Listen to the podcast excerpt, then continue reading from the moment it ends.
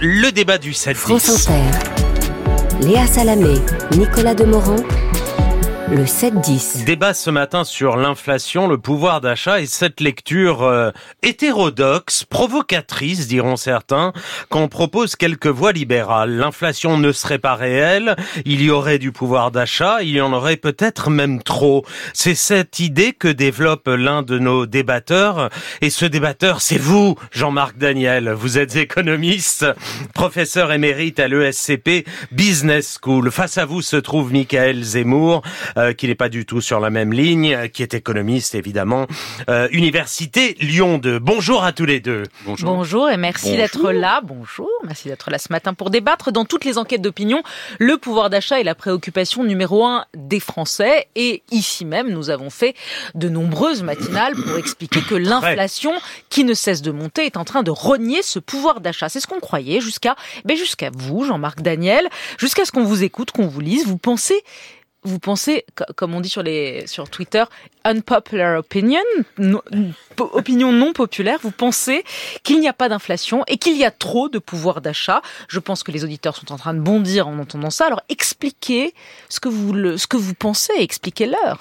Oui, oui, je vais essayer de leur expliquer que euh, l'enjeu, c'est pas une opinion, c'est un constat. Et donc, si je prends la dernière note de conjoncture de l'INSEE, euh, la dernière note de conjoncture annonce que le pouvoir d'achat va avoir augmenté de 1,2% cette année.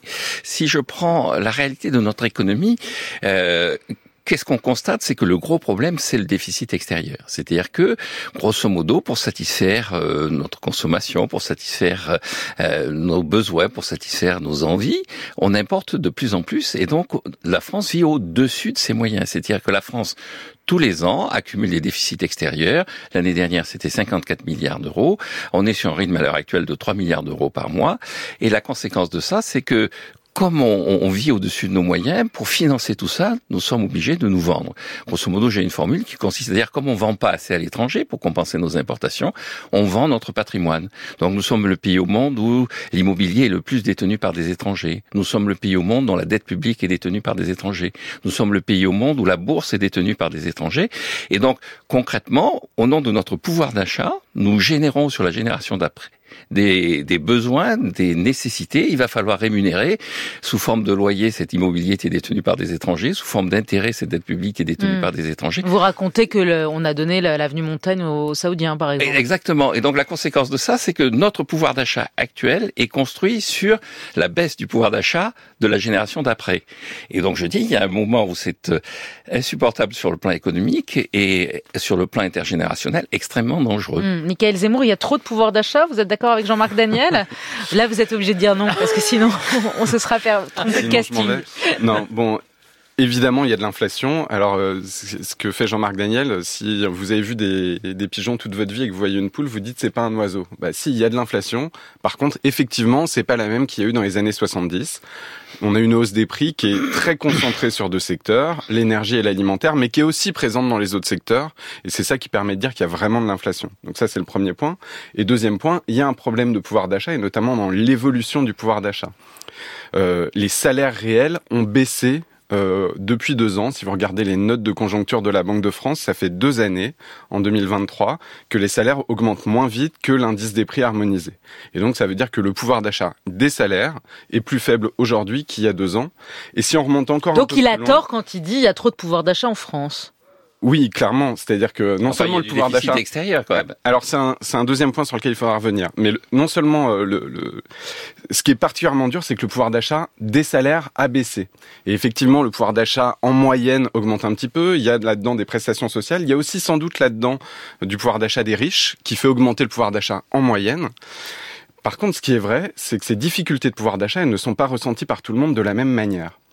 Deux exemples. D'abord, on sait que les Françaises et les Français ont adapté leur consommation alimentaire à la hausse des prix, mais les plus riches l'ont plutôt fait en consommant un peu moins et en changeant de gamme. Les plus modestes l'ont un peu moins fait parce qu'ils le faisaient déjà. Et du coup, quand vous vous privez du superflu, c'est moins dur que quand vous vous privez de l'essentiel. Deuxièmement, il y a peut-être des gens en France qui ont trop de pouvoir d'achat entre guillemets, les classes moyennes supérieures ou les classes aisées, parce que ce qu'on constate depuis la crise du Covid, c'est un taux d'épargne très élevé et qui n'est jamais redescendu. Et donc il y a une épargne accumulée, alors peut-être pour acheter de l'immobilier, etc.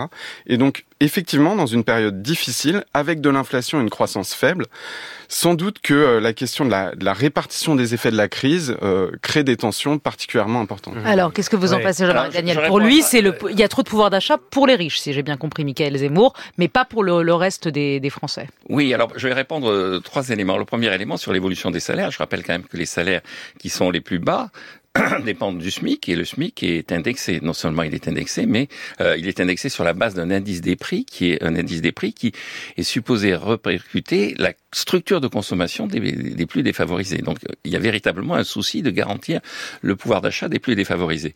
La deuxième chose, c'est que en termes d'inflation, pour revenir sur la, la notion d'inflation, l'inflation, la définition qu'en donne l'INSEE, par exemple, c'est une hausse du niveau général des prix et une hausse durable. Or, très rapidement, alors les prix ont monté brutalement à cause de la crise en Ukraine et à cause de conséquences de la désorganisation liée à la Covid, mais les prix sont en train de ralentir très rapidement. La banque même les prix alimentaires. Même les prix alimentaires, vous commencez à voir sur certains marchés vous commencez à voir les producteurs d'œufs, par exemple, qui sont en train de se plaindre auprès du ministère de l'Agriculture parce que vous avez un effondrement du prix des œufs. Il faut constater qu'un certain nombre de pays sont dans une situation où, effectivement, les prix baissent. En Chine, qui est la deuxième économie mondiale, le véritable problème de la Banque centrale, c'est la déflation. Et donc, vous avez... Attendez, c'est vrai parce que, pardon, hein, je vous arrête, parce que les Français qui font leurs courses, ils le, ils le voient pas, la baisse des prix. Hein, non, mais pour l'instant, ils le voient pas, mais vous avez un indicateur. D'abord, il y a, il y a la, la, la, fin de l'inflation, c'est pas la baisse des prix. La baisse des prix, c'est la déflation. La fin de l'inflation, c'est la stabilité des prix.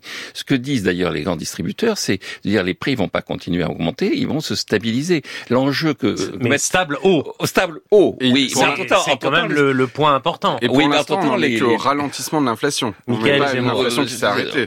L'inflation continue, mais elle va moins vite que l'année dernière. Oui, et, et, les prévisions de la Banque centrale, c'est qu'on sera à 2% l'année prochaine et qu'à partir de, on va, on va redescendre à des niveaux qui sont des niveaux de ceux d'avant 2020 globalement, si on prend la moyenne sur longue période, depuis la création de l'euro par exemple, mmh. les prix ont augmenté en moyenne par an de 1,4%, alors que la norme que l'on donne à la Banque centrale, c'est 2%. Même la Banque centrale est en dessous du niveau d'inflation qu'elle est supposée plus ou moins euh, rendre accessible. et, et, et, sur cet exemple-là, je rappelle quand même que la vraie inflation qu'on a connue dans les années 60, entre 1967 et 1987, la hausse moyenne, c'était 8%. Oui, oui, on en, est, on en est loin, mais tout de même, c'est... c'est, c'est, c'est... Le... Avez... Enfin, est-ce qu'il a raison de tout taxer sur... Oh, si je reprends votre premier euh, votre oui, premier oui, argument qui est de dire on est en train de se vendre en fait à l'étranger avec trop de pouvoir d'achat et c'est ça le vrai problème de la France, c'est notre le déficit de notre balance commerciale et le fait que euh, voilà on subventionne les, les, étrangers qui viennent acheter nos, nos immeubles et nos. Euh. Est-ce que c'est est-ce que c'est un peu court? Est-ce que il a tort Jean-Marc Il y a un diagnostic qui est effectivement un, un, déséquilibre français de la balance commerciale et le, le remède préconisé par Jean-Marc Daniel, c'est celui qui est administré à la France et au reste de l'Union européenne depuis une vingtaine d'années. C'est-à-dire qu'en fait l'Union européenne elle a un vice de construction qui consiste à chaque fois à essayer de baisser plus le pouvoir d'achat de votre pays plutôt que celui du voisin pour faire en sorte de moins acheter chez le voisin et de lui faire les poches. Et donc les premiers qui ont joué à ce jeu-là, c'est les Allemands dans les années 2000 qui ont cassé leur dynamique des salaires. Les deuxièmes qui ont été obligés de jouer à ce jeu-là, c'est les pays d'Europe du Sud à qui la Troïka a demandé de casser les salaires. Et la France, depuis une quinzaine d'années, a joué ce jeu-là aussi avec toutes les politiques de baisse de coût du travail, les exonérations de cotisations, et puis depuis une dizaine d'années aussi toutes les lois, les lois travail, le SMIC euh, auquel on ne donne pas de coup de pouce, le point d'indice de la fonction publique qui est gelé. Et donc on a cassé la dynamique des salaires partout dans l'Europe en essayant toujours de le faire un peu plus que le voisin. Et donc ça, ça a une conséquence, euh, une dépression un petit peu générale une balance commerciale qui est déficitaire, parce que si vous le faites toujours un peu moins que le voisin, bah vous déséquilibrez vos comptes. Mais ça a aussi une conséquence aujourd'hui. C'est-à-dire qu'aujourd'hui, on a de l'inflation, on a un chômage qui est plutôt bas, et les économistes se grassent la tête en disant pourquoi les salaires augmentent pas? Alors le SMIC augmente un peu avec l'indice des mmh. prix, mais les autres salaires sont à la traîne. Une des raisons pour lesquelles les salaires augmentent pas, c'est qu'on a cassé les mécanismes de négociation des salaires, les conventions collectives, les négociations d'entreprise, et ça, c'est le fruit d'une politique publique volontaire depuis une quinzaine d'années. Jean-Marc Daniel. Alors, je suis pas du tout d'accord avec ça. Là aussi, deux remarques. La première remarque, il y a le Conseil national de la productivité qui vient de sortir son rapport.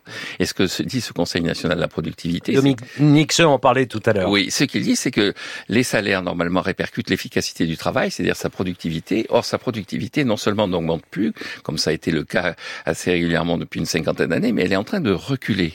Et donc, effectivement, on distribue sous forme de revenus salariales un montant qui n'est plus en conformité avec l'efficacité et la seule réponse possible, ce serait d'augmenter la durée du temps de travail, c'est-à-dire de faire en sorte que la quantité de travail soit plus importante puisque l'efficacité du travail euh, est, limitée. La deuxième chose dans ce rapport, c'est qu'il dit bien qu'il y a un problème de, de pouvoir d'achat et que on doit essayer d'utiliser euh, cette situation pour concentrer des hausses de prix, des prélèvements sur le carbone, de façon à ce que la baisse du pouvoir d'achat qui est inéluctable soit concentrée sur les produits qui sont extrêmement dangereux pour l'avenir de la planète. Je vais juste faire une citation très vite, très mmh, courte. Mmh. Cette citation, c'est la suivante. Malheureusement, depuis le début de la crise, la France a tendance à sacrifier son outil de travail à la défense de son niveau de vie. Depuis dix ans, les Français ont réussi à augmenter leur pouvoir d'achat, leur consommation beaucoup plus rapidement que la croissance de la production. Comment s'est réalisée cette augmentation de la consommation? En prélevant sur l'argent nécessaires à la modernisation des entreprises qui ont réduit leurs investissements. On a donc laissé vieillir les usines et on a emprunté à l'étranger, non pas pour investir, mais pour consommer. Qui dit ça? François Mitterrand en 1983. Nous sommes exactement dans la même situation qu'en 1983. Ah, mal, Un déficit extérieur colossal.